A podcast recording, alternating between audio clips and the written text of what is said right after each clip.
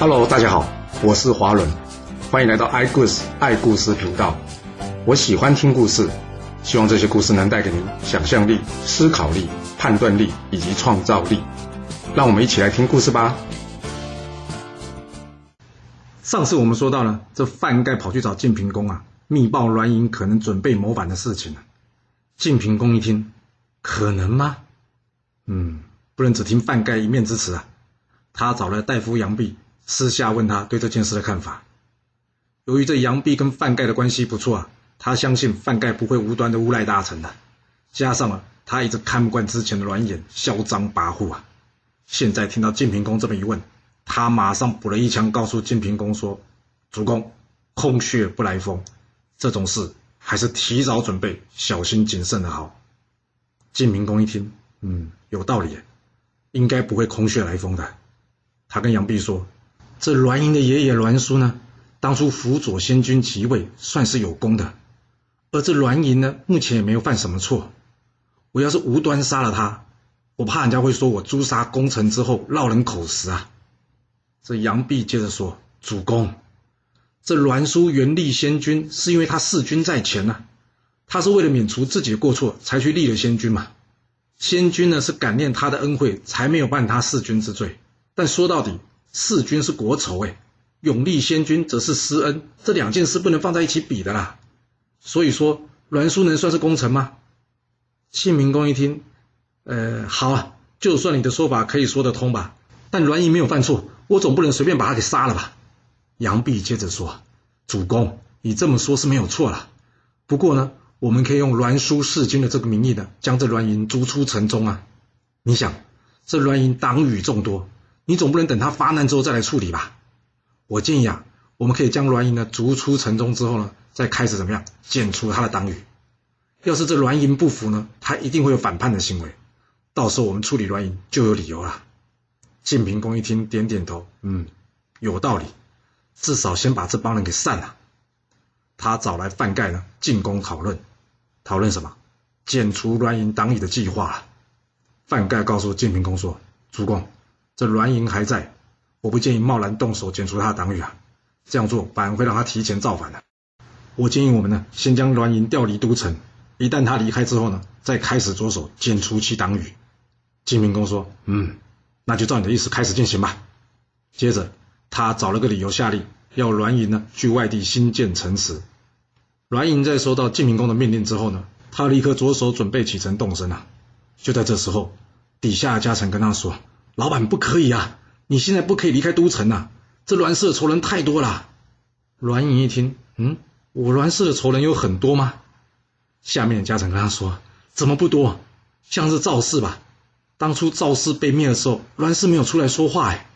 而上次去讨伐秦国，您父亲呢又故意违背中行氏的军令，擅自撤军，最后呢还得罪了目前掌权的范氏，将范鞅赶走。你想想看呐，这新建城池又不是什么急事。为什么一定要你去呢？你一旦离开这新将城，我怕您会有危险啊！老板，你可以先向主公推掉这件事，然后看看主公的反应是什么，再来进行下一步的计划吧。栾英有听这建议吗？没，他认为呢，这主公要他去做事呢，他不应该推迟的。他若是有罪，他也不应该逃避。但要是他没罪，他认为一定会有人站出来帮他说话的。说完。他就直接离开这新将城去办事了。栾盈离开新将城三天之后，晋平公问大臣们：“这栾书当初弑君没有被惩罚，现在他的子孙在当朝为官，你们说说看，这件事该如何处理啊？”大臣们一听就知道了啊，这老板要来找栾盈查了。那有人会帮他说话吗？没有。对呀，栾盈实在想太天真了。那大家异口同声的说：“嗯，应该要放逐栾氏一族啊！”这晋平公点点头：“嗯，好，既然大家都认同了，那就决定将栾氏一族逐出这新绛城吧。”杨斌，你去将栾氏的罪过呢公告贴在这个城门上，让大家知道。晋平公一声令下，这栾氏族人呢全部被赶出城中，家产遭到没收。而一些家臣死士在听到这些消息呢，赶紧逃出城去找这栾盈。那逃不出去了呢？这逃不出去呢，就好比这杨舍是属虎的一帮人啊，他们赶紧聚集起来讨论啊，要如何攻出这新将城。不过呢，聪明的范盖动作比他们快了一步，因为他早就从赵武那听到消息啊，这群人呢聚集在属虎家中，准备深夜从东门攻出。所以范盖呢，叫他儿子范鞅领兵去包围蜀虎的家。这蜀虎一到官兵前来啊，一开始，他爬上了围墙，假装傻傻的问说：“范大人啊，你为什么派兵包围我们家？”范鞅说：“有人密报，你们打算今晚斩关出城啊？斩关出城就是什么？攻破城门逃出去的意思啊。”这范鞅跟蜀虎说：“你知道，这斩关出城就等于是造反，所以我特地奉命来抓你们的。”楚虎说：“你是不是搞错了？我并没有出城啊！”范阳一听，少装了，你的邻居已经将你的事情都举报出来了。楚虎一看，啊，原来是他邻居去告密啊！可恶啊！生气的他呢，用力的将这围墙啊搬下了一块石头，然后怎样？用力的砸向这个邻居，当场把他砸得头破血流。范阳看到这个状况，气得大叫说：“你想杀人灭口吗？来呀，给我放火把这门给烧了！”把里面的人统统给我抓起来！蜀虎听到范阳的命令呢，他吓得呢，赶紧爬下这围墙，跟里面的人说：“我们与其坐以待毙，不如冒死突围。”大家说：“对，与其坐以待毙，不如冒死突围。”接着大家抄家伙了，拿起武器，大喊一声，朝着大门冲了出去。由于这大门已经失火了，光要通过这火堆已经不容易了，加上门外呢还有士兵把守着，这蜀虎等人呢才刚一出门，就被范阳叫人放箭。之后呢，一个一个呢被射伤，然后抓起来了。范鞅抓了这些人之后呢，马上回去见这范盖。范盖说：“既然已经决定要除掉栾氏，要么不动手，这一动手就不能回头了。现在头已经洗了，可千万别只洗一半啊！”接着呢，他拿出了一个名单交给这范鞅，范鞅立刻按照这名单呢，逐一在城内搜捕栾氏的余党。就这样，新将城内士兵们轰轰闹闹了一个晚上。直到天亮，才慢慢的安静了下来。哇，这被抓的人实在有够多的，没有办法一一唱名啊。不过这当中呢，有两个人比较引人注目，那就是属虎的兄弟，一位呢是杨舍次，一位呢是杨舍西，也就是我们之前说内举不避亲，外举不避仇那位齐西老将军，他推荐接任杨舍之职务的人啊。这大夫岳王父呢，一直很欣赏这两人，想要与他们交朋友。他一看到，哎。这两个人竟然被抓嘞！他走向前对杨舍西说：“你们兄弟俩别担心呐，我会救你们出来的。”但没想到啊，这杨舍西一听到这话，竟然将头一撇，他理都不理这越王父啊！哇，这举动搞得越王父非常尴尬，当场下不了台啊！这越王父离开之后呢，杨舍次来到杨舍西旁边问他说：“哎，刚刚越王父跟你说什么？”杨舍西说：“他说他能救我们兄弟俩。”杨舍次一听，那这很好啊！这越王父是目前主公当前的红人，要是他肯帮忙，我们两兄弟就有机会逃出升天了。你怎么理都不理他，还给人家摆脸色呢？杨舍西说：“哎呀，哥，这越王父怎么可能救我们嘛？他就只是主公前面的一条应声虫。主公说好，他就好；主公说烂，他连屁都不敢多帮一个。你要期待这种人救我们，你会不会想太多了？”杨舍思一想，嗯，也对了，哎。看来今天我们杨舍氏一族就要从这世界上消失了。杨舍西跟杨舍次说：“哥，你先别太悲观了，还有一个人能救我们的。”杨舍次问：“有人能救我们？是谁呀？”杨舍西说：“就是当初推荐我们的老将军齐西啊。这个人刚正不阿，他一定知道我们俩这次是被无辜牵连的。若是他愿意到主公面前帮我们说话，我们就有机会逃过这一劫了。”杨舍次听完点点头。嗯，也只有七夕老将军能救我们了。没多久，这晋平公来上朝了。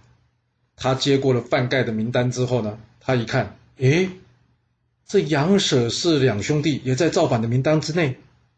他疑问的问着越王父：“这杨舍次、杨舍西向来贤能，他们怎么也会在这造反的名单之中？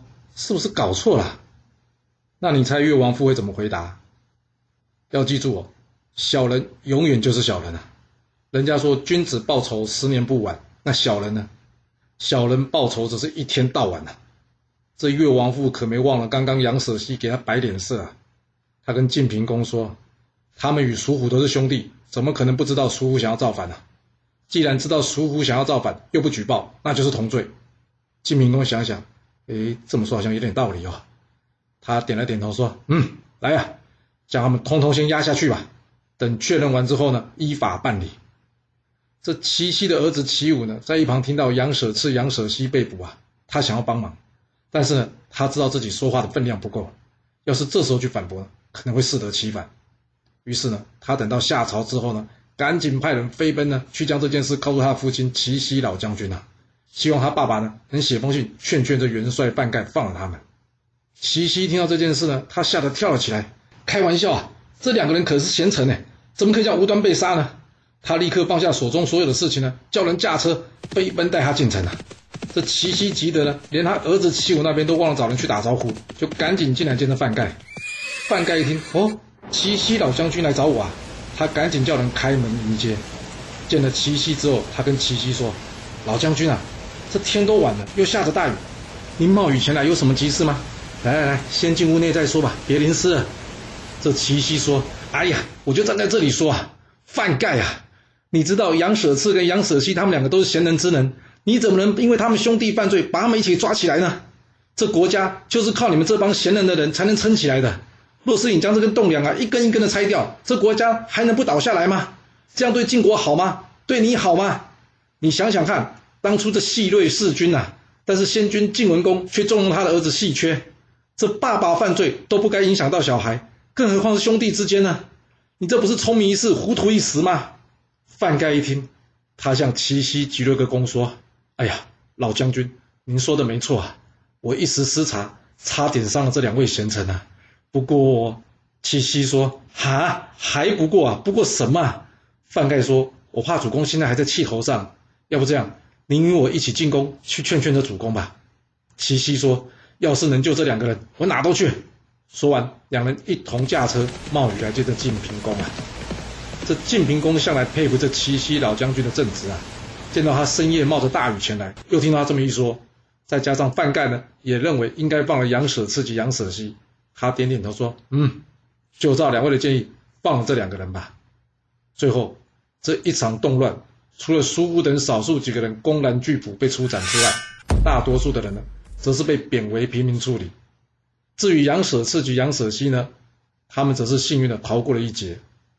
在谢过晋平公的不杀之恩之后，杨舍次跟他弟弟杨舍西说：“哎，杨舍西，我看我们等一下呢，去见一下齐西老将军，当面向他说声谢谢吧。”这杨舍西说：“谢什么啊？人家齐西是在帮晋国，又不是在帮我们。你要谢他什么？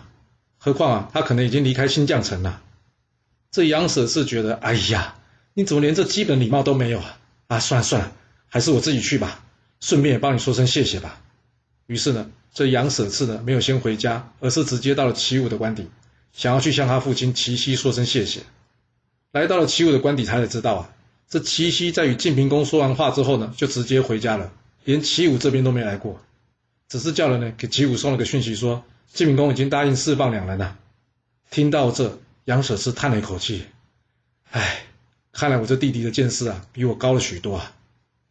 虽然话是这么说了，不过这能力好、见识高的人哦，常常会被人家说什么恃才傲物，大概就像这只杨舍西这种状况吧，因为他已经先精准的预判了结果。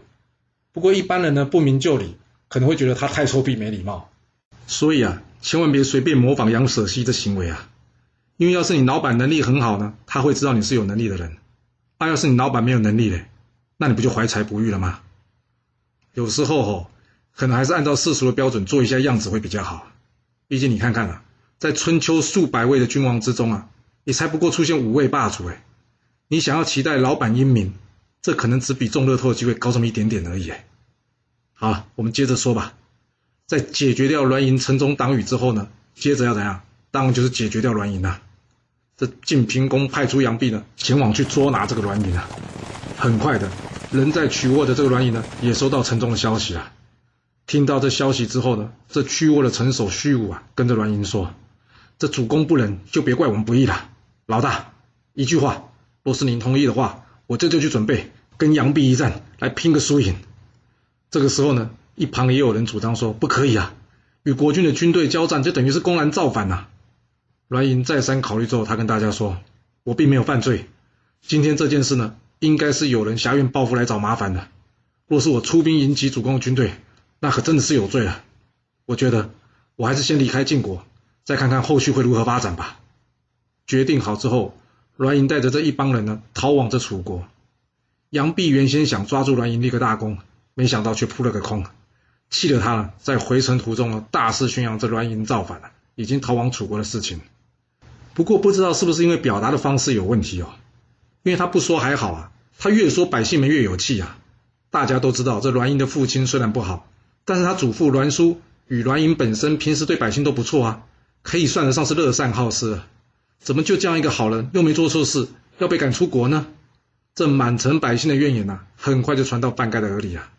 那你说，要是你是范盖，你会如何处理啊？千万别高估这些聪明的政客啊！这政客犯错之后呢，他们会做的事啊，通常怎样？就是打死不认错。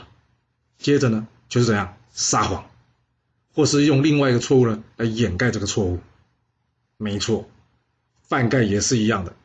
他建议晋平公呢，这人心浮动啊，一定是栾氏的族人呢，或者是家臣在城中到处放话，所以呢，应该要下一道禁令。什么禁令呢？就是栾氏的家臣族人一律不可以跑去楚国去找栾隐，违令者斩。哦，这听起来栾氏的家臣跟族人在晋国城中还真的有不少人哦。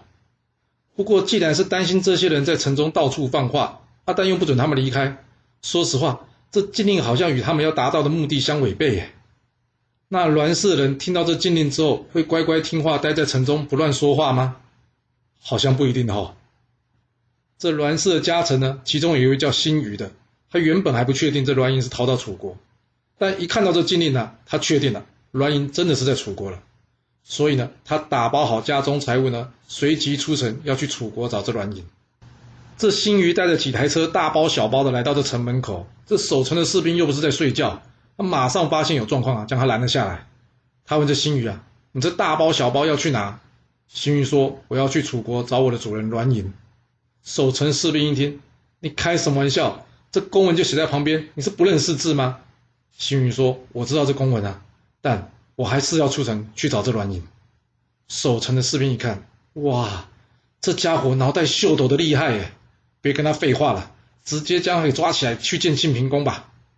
晋平公一见到辛宇，他问这辛宇：“你有看到那个命令吗？”辛宇说：“我看到了。”晋平公接着问：“那你既然知道我的禁令，为什么故意违背呢？”辛宇对晋平公说：“主公，我知道这禁令啊，但是请恕我愚笨，我不知道您为什么禁止我们去找栾盈。”晋平公一听：“废话，这栾英出逃有罪啊！”要是你去找他，就表示你心中没有我这主人呐。像这样的人留在我身边有什么用呢？辛于在听到晋平公的答复之后呢，他告诉晋平公说：“要是按照主公这么说，这个禁令的目的是希望我们这些下人心中不要忘掉主人，那我就不应该死了。主公，我辛家三代都是栾氏的家臣，简单来说，他就是我的主人。我的主人虽然有罪，但您没有杀他，而是赶他出国。现在他人在国外。”我担心他吃不饱穿不暖，所以要前去找他。这样对主人还算不忠心吗？还是主公您希望所有的晋国臣子都应该是遇到主人有危难的时候要袖手旁观呢？晋明公听完辛宇这番话之后，他告诉辛宇：“嗯，你说的对，要不你就留下来当我的臣子吧。我将栾氏的俸禄呢改封给你。”辛宇说：“主公，谢谢您的好意了，但是我若拿了这些俸禄，就不是忠臣了。还请主公开恩，让我离开吧。”晋明公听完之后点点头说：“去吧，我赦免你的罪了，让你去找栾盈吧。”听到这，辛于谢谢晋明公的恩惠之后呢，赶紧出城去找这栾盈了。而这原先打算逃到楚国这栾盈呢，走到半路心里一想：这晋楚两国交战多年，而他们家好几代呢都是受到晋国国君的赏赐，他若是跑去楚国，这不等于是背叛晋国吗？去楚国好像并不合适哎。可是现在钱都花完了，这该怎么办呢？就在这时候呢，辛宇赶到了。哇，栾盈一看，太好了，竟然还有这样的人呐！还好，真是及时雨啊！辛宇带了这么多的财物过来。接着呢，栾盈领着大家呢，没有去楚国，逃往齐国了。栾盈来到齐国之后呢，拜见了齐国的国君齐庄公啊。齐庄公一听，哦，有晋国的大臣来呀，哇，他可开心了。为什么？因为呢，他一直记恨着他爸爸在平阴被晋国击败的仇。之前要不是因为刚刚上任，想要稳定局面，他怎么可能跟晋国求和呢？现在他位置稳了，他每天想就是怎么样，要找这晋国的麻烦呢？为了增加实力呢，他更改了原来的官制。他在原先的官制卿大夫及士之外呢，另外设了一个新的制度，叫做什么？勇爵，勇猛的勇，爵位的爵，并且让这勇爵呢享有跟卿大夫一样的待遇。而这勇爵呢，可是要经过提拔的，他必须要怎么样？能力举千斤，而且呢，一箭射穿七片铠甲，这样呢，才有资格当选。除了原先的直错、郭罪两位将军外呢，齐庄公一共封赏了九位勇爵。现在这栾盈来到这齐国，不就刚好可以让他进一步的了解晋国吗？所以呢，他赶紧叫人传栾盈进贡。但就在此时，一旁的大臣晏婴却出面阻止他了。晏婴说：“主公啊，我们既然已经与晋国结盟，就不应该收纳他的叛将啊！不然，一旦将来晋国来问话的时候，我们该怎么回复呢？”齐庄公说：“去，什么回复不回复的？我齐国难道要看晋国脸色一辈子吗？来啊！”给栾盈一个大方子，我要亲自请他吃饭。栾盈见到齐庄公之后呢，先是向齐庄公行礼一番，接着他将自己无端被逐出晋国的事呢，向齐庄公说了一遍。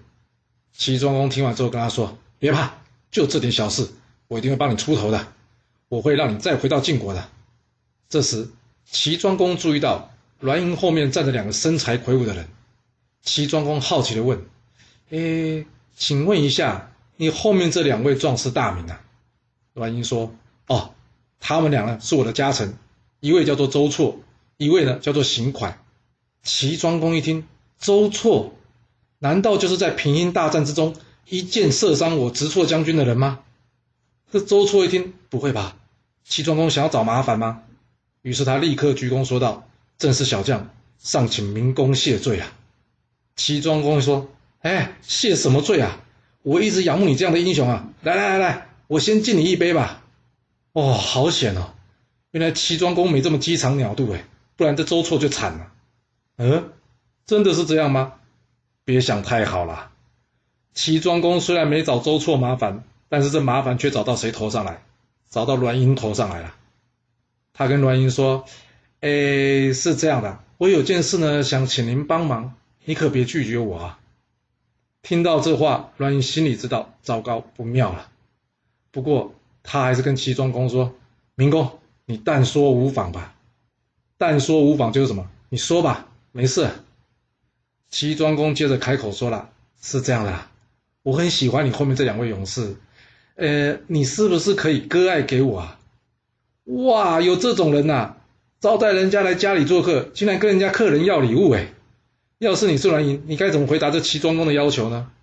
该拒绝吗？但是这样不是得罪主人吗？可是要是不拒绝，不是当场损失两名勇将吗？哇，这故事会如何的发展呢？我们要到下次才能跟各位说喽。好了，今天就先说到这。若喜欢我的故事，记得动动您的手指，给我五星评价，或是追踪、订阅以及分享哦。当然。也欢迎您留言分享你对这一集的想法，或是你也可以请我喝一杯咖啡或是饮料，让我有持续创作的动力。其实历史就是顶层阶级的生活记录，了解他们的思考方式以及作业模式，才有机会改变您的未来。谢谢您来听我说故事，我们下次再见喽。